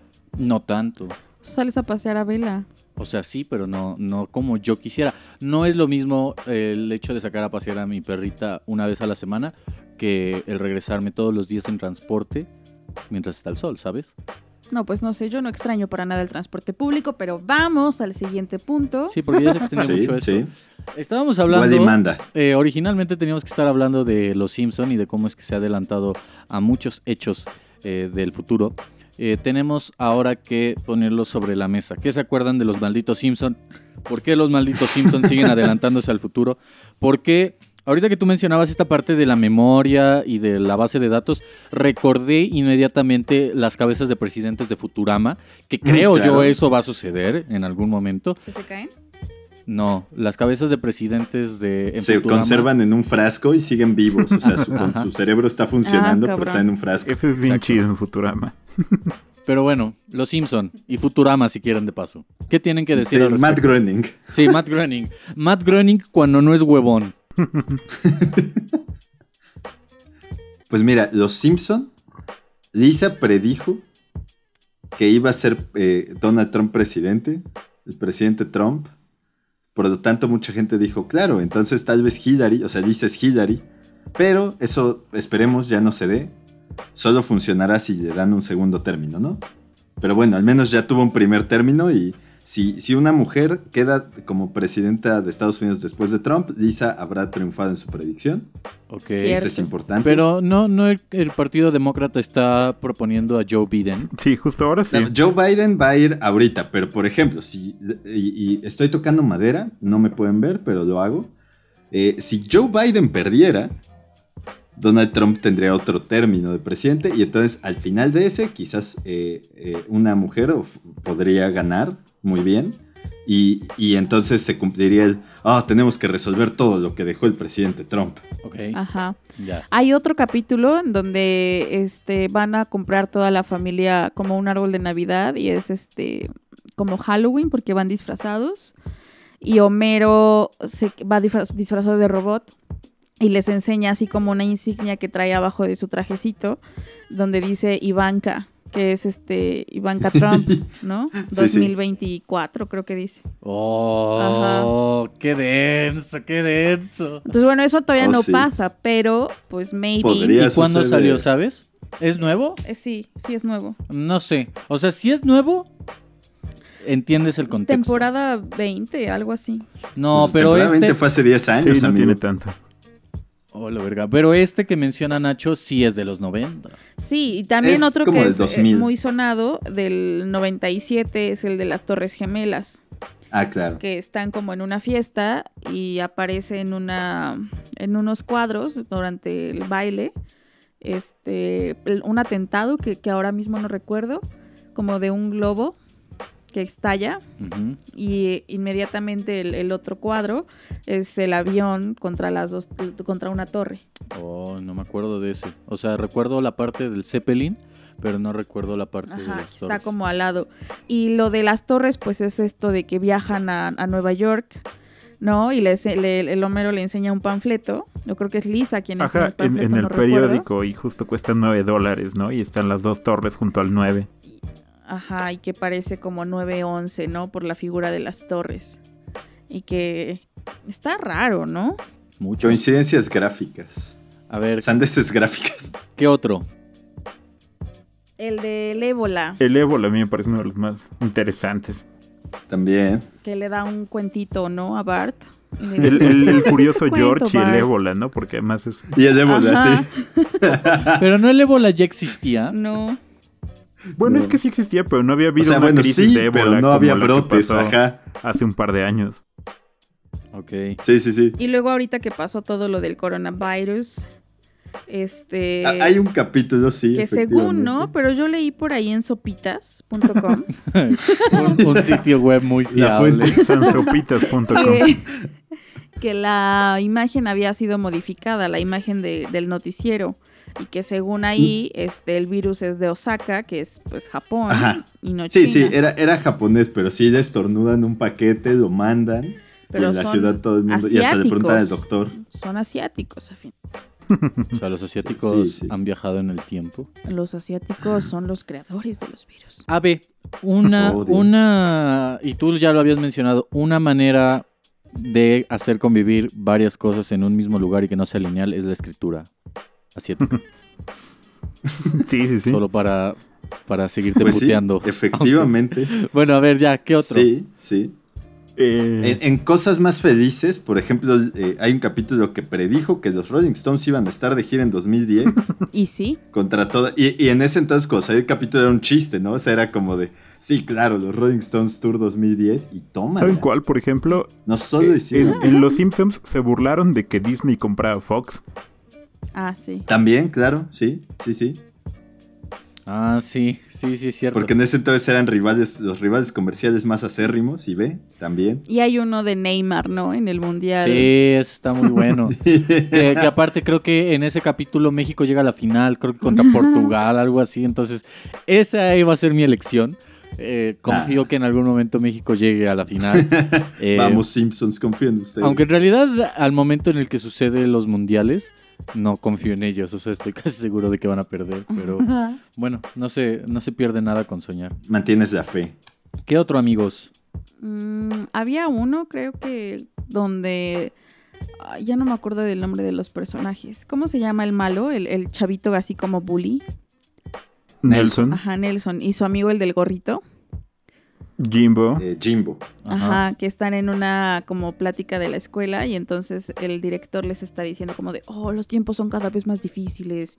Y él está dando así como un speech y le dice, Jimbo, saca tu notebook, no sé qué le dice, y saca como una, tableta Ah, sí. donde escribe este algo y eh, la, la tabletita escribe lo que él escribió porque tuvo una falta de ortografía, ¿no? Mm, que creo que tiene una manzana, ¿no? Ajá, ajá. Como una manzanita tipo Apple. Y ese también es muy, creo que es el del saxofón de Lisa, ¿no? Tal Estoy vez. seguro, ¿eh? No La sé, verdad, pero sí también me es súper qué viejo. capítulo sea. Pero bueno, ese, creo que no hay tantos, ¿eh? Ahora que me pongo a pensar. Hay uno de un Hay tigre. muchos, pero son de cositas. Ajá, el, el, el ¿Cuál? tigre de Siegfried y Roy que ataca a uno de los dos. Y, y de hecho Sí, fue que- algo que pasó hace un par de años también. Sí, ese mero. Y... ah, Ese Homero. ¡Ay, caramba! ¿Qué, qué te iba a decir? No, Eh, eh, justo, eh, ya es de los capítulos más recientes, pero hay uno en el que Homero intenta votar en una de estas máquinas como inteligentes que tienen los gringos y entonces presiona un botón y se y vota por la otra persona. Creo que él quiere votar por Obama y la máquina vota por McCain y entonces le da como 20 votos a McCain y Homero se enoja. Y, y justo eso también fue un escándalo en, en las elecciones gringas porque sí pasó cuando se cambiaron la... O sea, cu- cuando pasaron de ser papeletas a máquinas. Sí. Ese capítulo es muy bueno, aunque ahí lo sentí un poco partidista hacia, De hecho, siempre han sido. hacia Obama. Yo leí una crónica muy, muy peculiar de David Foster Wallace sobre John McCain y no sabía que el pobre de McCain había sido torturado en Vietnam. Me da mucha risa. De hecho, viste, ajá, pero viste ese sketch completo, pues me parece que es uno de los iniciales. no. Este, que, que cuando Mero vota, vota por Obama, pasan los votos a McCain, y entonces dice, no, máquina estúpida, las elecciones están arregladas. Y se baja una, una trampilla, se abre abajo de él, y baja y cae en una jaula, donde le empiezan a picar, y dice la experiencia John McCain. Sí, sí, sí. O sea, eso está bien cruel. No, no me Sí, acordaba. John McCain fue, fue prisionero de guerra, estuvo, estuvo en Hanoi, creo, Sí. varios años. sa- ¿Saben cuál, por ejemplo, que, que creo que es como una predicción y no? Eh, hay un capítulo en el que Bart empieza a tomar como Ritalin y entonces descubre que hay un satélite Claro. de las ligas mayores que espía a la gente. Y, y es una cosa que, que en Estados Unidos se cuestiona mucho porque sí hay... O sea, hay, hay, hay muchas cosas que se saben gracias a Wikileaks y a todo esto, de que las propias grandes corporaciones y digo, eh, eh, hay un espionaje interno dentro de la propia ciudadanía. Ah, no me acuerdo muy bien. Sí, yo, yo sí lo recuerdo, también es un clásico. Porque además hacen esta parodia como de, de señales de los gorritos de, De aluminio, aluminio. sí, sí. Pero el punto aquí yo creo. Hay, hay muchos otros, como el que decía así como los Rolling Stone. Hay unos de cositas así y hay unos como de cosas más, más grandes que creo que ya mencionamos la mayoría. Intensas. ¿Ustedes creen que Rick and Morty también funcione como algo así? Mm, no, yo creo que Rick and Morty es muy consciente de que no tiene que hacer eso, pero puede burlarse de ellos, ¿sabes? Pues Ajá, yo- yo a creo mí que más me bien se burlan. Yo también creo que se burlan. por las cabezas gigantes. Ah, las cabezas. Show me how you got. what you got. Pero esas cabezas gigantes destruyen si no les gusta tu música. Tenemos Exacto. grandes músicos como los Rolling Stones. Sí. O Ice-T. Yo esperaría, ah, por ejemplo, ese de Ice-T está bueno, güey. La neta está muy chido. Sí, por eso. Eh, pero yo, yo espero que en algún momento los Simpsons se burlen de que Keith Richards va a ser el primer guitarrista androide. Y que va a seguir tocando el resto de sus días como un androide. Pero, eh, pues no lo sé, no sé si lo hagan dentro de poco, no lo han hecho hasta este momento y no, no estoy muy seguro de que lo hagan dentro de algún tiempo. Fuera de los Simpsons, amigos, ¿saben qué otra película sí tiene cosillas? Sobre todo hay una que yo veo ahora que se me hace como, ok, eso sí, obviamente por el tema, Volver al futuro, amigos. Ok, sí. La película. Volver al futuro no, no tiene la apreciación que debe, pero más allá de todas las otras cosas que a lo mejor sí hicieron como homenaje a la película después, ¿se dan cuenta de que Marty McFly tiene algo así como Google Home? O sea, llega a su casa y la casa lo saluda, Ah, sí. cambia la tele, baja la fruta, eh, le llegan faxes, en ese entonces faxes, pero pues eran impresorcitas, Claro. a su casa así con notificaciones, la tarjeta de crédito pasa con un código así de cinco números. Está, está rudo, amigos. Sí, o sea, ya todo ahí, ahí sí hay cosillas que sí tenemos. Por ejemplo, lo de los relojes inteligentes, ¿También? sí están muy cabrones. O sea, de eso de Y que todavía te miden la todavía y todo. Y bueno, creo que más allá del, del propio entretenimiento individual, o cómo se puede decir. O sea, creo que es mucho, muchísimo más interesante ponernos a ver cómo avanza la tecnología, por ejemplo, en el ámbito de la medicina, ¿no? O sea, la medicina por años ha sido dolorosísima. Eh, igual cabría la posibilidad de que con un par de avances tecnológicos pudiera dejar de ser tan atroz. Probablemente. Es lo deseado. Yo regresando al tema de los Simpson tengo que decir que en ocasiones no han predicho como tal el futuro, pero muchas de sus historias son aplicables a muchos contextos. Claro. Yo recuerdo que Sopitas tenía una sección que se llamaba Solo pasa en México y en Los Simpson, eh, en donde la última que yo llegué a ver y que, que me acuerdo ahorita tenía que ver con la rueda de la fortuna acá en Puebla, poco después de haberse inaugurado y que se descompuso. Y después Sí. de eso salió la nota en Sopitas de el- este capítulo del monorriel. En donde al poco tiempo de haberse inaugurado, pues en realidad se, se descompuso. Creo yo que ese tipo de cosas son muy buenas y el ejemplo de cómo muchas de las situaciones de los Simpson se aplican en la realidad mexicana es Simpsonito. Ah, Yo le decía a Iyasu que Simpsonitos en, en Twitter es mi noticiero. Se los juro, cuando, cuando yo sé que algo malo sucedió y me despierto al siguiente día y lo veo como tendencia, lo primero que hago es meterme a la página de Simpsonito para ver qué pasó y así hacerme más, más llevadera la noticia, porque sé que es una desgracia, sé que nos va a llevar la verga, pero con esos minutos de risa de, de- de la cuenta de los memes, se los juro que me siento como en el cielo. No es este. No es patrocinio, no, no es publicidad pagada, pero si pueden y quieren, vayan a Simpsonito Chévere o Simpson, arroba Simpsonito MX en, en Twitter y vean lo que tiene que proponernos esta bella página de memes. Anuncio 100% pagado por Simpsonitos en Twitter. Amigos, pues no sé si gusten hablar sobre algo más respecto a esto o ya vamos concluyendo el programa. Digo que vayamos concluyendo porque la última parte se pone buena. Vamos a hacerlo lo más breve posible, dado que somos personas que hablamos mucho y nos extendemos demasiado. La ciencia ficción es el lugar en donde surgió nuestro presente. Que ya más o menos se tocó, digo. Sí, mencionamos sí. a autores como Sí. Asimov, que es de los autores más leídos por parte de los científicos. Si los científicos llegan a leer algo, normalmente es Asimov. Eh, ya mencionamos a Kadik, que pues como tal no es leído tanto por científicos de las ciencias exactas, sino más bien por conspiranoicos y científicos de las ciencias sociales.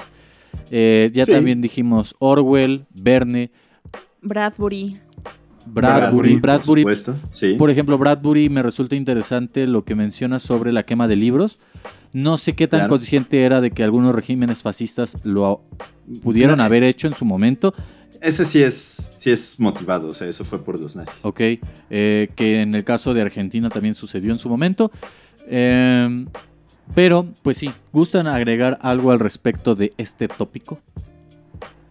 Pues solo lo de la vida extraterrestre, por ejemplo, Bradbury tiene esto de Crónicas Marcianas, en donde pues menciona un montón. Yo le digo a Juan que, por ejemplo, este, este libro de Bradbury se me hace pues cagado, porque se me hace muy a la Carver, ¿sabes? Así como situaciones cotidianas, situaciones que nos pueden pasar a todos, pero en un contexto completamente diferente, como por ejemplo este el cuento que se llama Hila, que está como con su esposo, que, que se da a entender que ella es como, está en la senectud.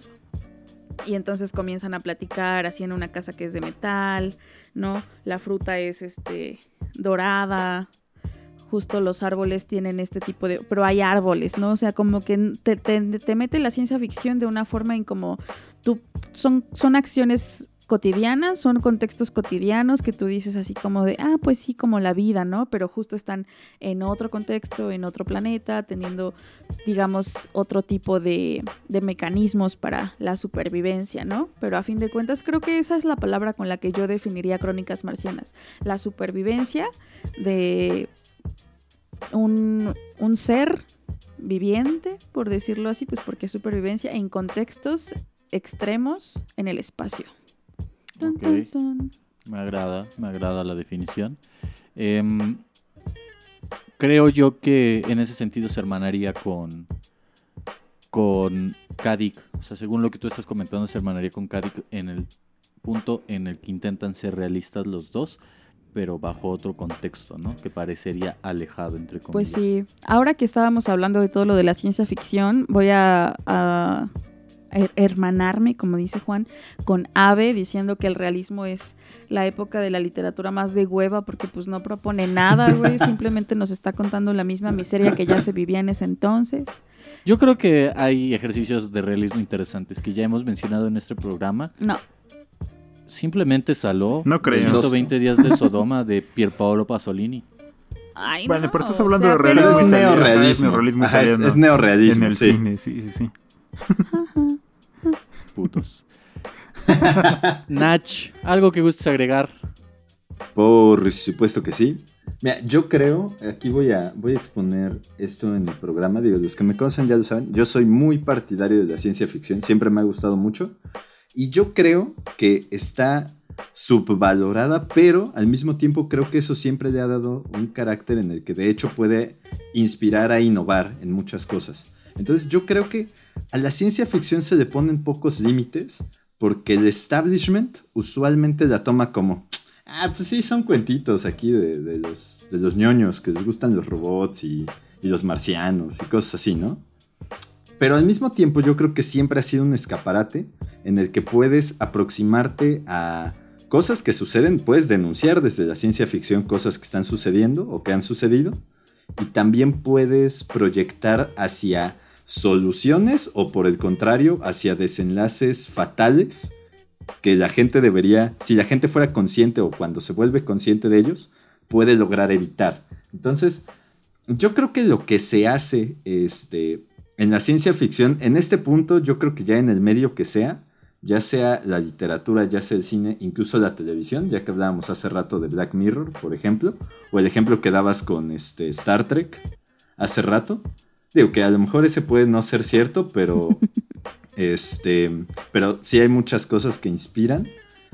Y, y yo creo que siempre, tal vez no es precisamente el lugar de donde surgió nuestro presente, pero sí creo que ha ayudado por mucho a moldear el presente. A partir de, quizá, para mí quizás a partir de la segunda mitad del siglo XX, quizás como decíamos de Verne, quizás desde el siglo XIX. Eh, yo creo que sí, la ciencia ficción ha tenido un papel importante en muchas de las maneras en las que nos aproximamos ahora a la vida. Y que nos, ayuda, eh, nos ha ayudado a no estancarnos, ¿no? Sí, Como, pues sí. Ave. Pues Eh, eh, yo diría que sí, en realidad. Eh, digo, desde el principio les hablaba un poco de esto. Justo ahora estaba viniendo a mi mente una conferencia muy bonita que escuché hace un par de años. Eh, si a ustedes les interesa el tema de cómo hay una relación a veces muy estrecha y también muy desapercibida entre literatura y ciencia que dio José Gordon, un físico muy famoso porque hace unas cápsulas de divulgación literaria en Televisa, en la que habla del Aleph y la teoría unificada, que es esta perspectiva de los físicos en la que creen que pueden encontrar una teoría que explique cómo funciona todo el universo, la teoría del campo unificado. Y, es muy interesante, ¿no? Porque él habla de cómo cuando Borges habla del Aleph como esta cosa en la que puedes ver todas las cosas del universo, para él está, está escribiendo ese sueño de los científicos de una fórmula que sea sencilla, pero que al mismo tiempo explique cómo, cómo está articulado todo lo que conocemos del universo, ¿no? Entonces yo sí creo que, que no sé, para mí sí hay una especie de lado romántico en cómo funciona esto, porque se trata de de llevar la realidad hasta sus límites, ¿no? Y en ese sentido, la literatura lo puede hacer quizás de una manera más sencilla porque no necesita de esa parte como instrumental y, y- y totalmente empírica de la ciencia, ¿no? Donde si tú quieres viajar a la luna tienes que construir los elementos para hacerlo. En la literatura, simplemente si construyes tu argumento de forma verosímil puede suceder. Y para mí es por eso que sí, ¿no? La, ciencia ficción tiene esa, esa capacidad y nos ha servido como inspiración y nos ha servido como punto de partida para decir, oye, si ya lo pensamos y lo imaginamos, pues hay que buscar la forma de hacerlo. Fíjate que ahorita que tú mencionas la parte de la LED, yo siempre he querido interpretar ese punto en donde se ve todo como la misma cotidianidad y los mismos objetos olvidados dentro de nuestra vida.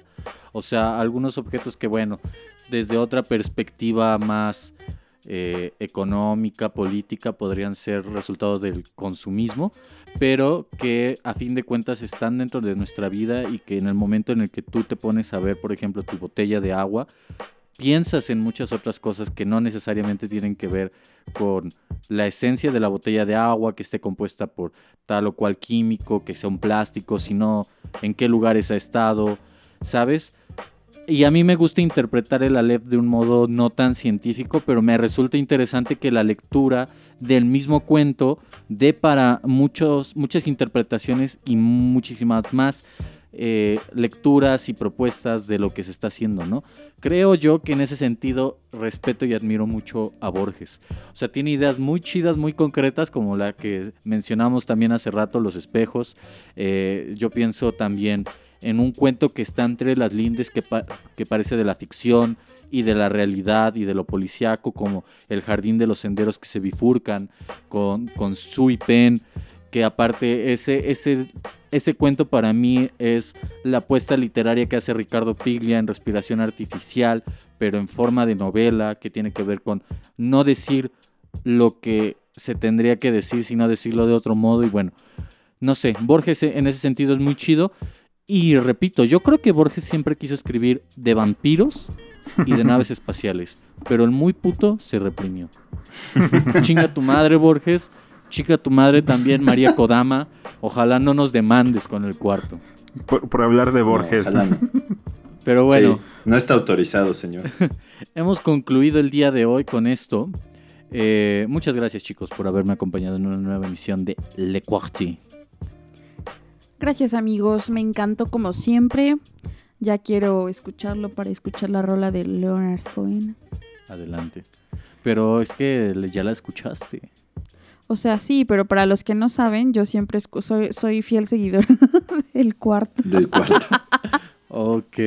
No, o sea, Gracias me gusta, me gusta, no, me gusta escucharlo después. Me gusta escuchar mi voz, dice. No, pues para ver en qué la cago y Me produce así. sosiego. bueno, Qué bueno que dijiste sosiego. bueno. eh, Gracias, Abe. Siempre Gracias, tan diplomático como Eh, siempre. Los quiero Gracias. mucho, amigos. Nach, gracias. Gracias, amigos. Como siempre me la pasé muy bien. Lean ciencia ficción, piensen en otros mundos y ahí nos vemos. En otros mundos. Abe, En otros mundos. Gracias, amiguitos. Eh, diviértanse, escriban, lean, piensen en el futuro, piensen en todo. Lean el Aleph de Borges. Y cuídense, Sí. escúchenos siempre, compartan esto y nos vemos pronto, amigos. Lean a Asimov también, lean a Foster Wallace. Lean a Besabe, nos encargaremos de que él se encargue de, de proponer ciertas cosas para el futuro en sus próximos poemas. Llenos de encargo esta vida. Nos vemos en el fin del mundo. Cuídense. Adiós. Bye. Adiós.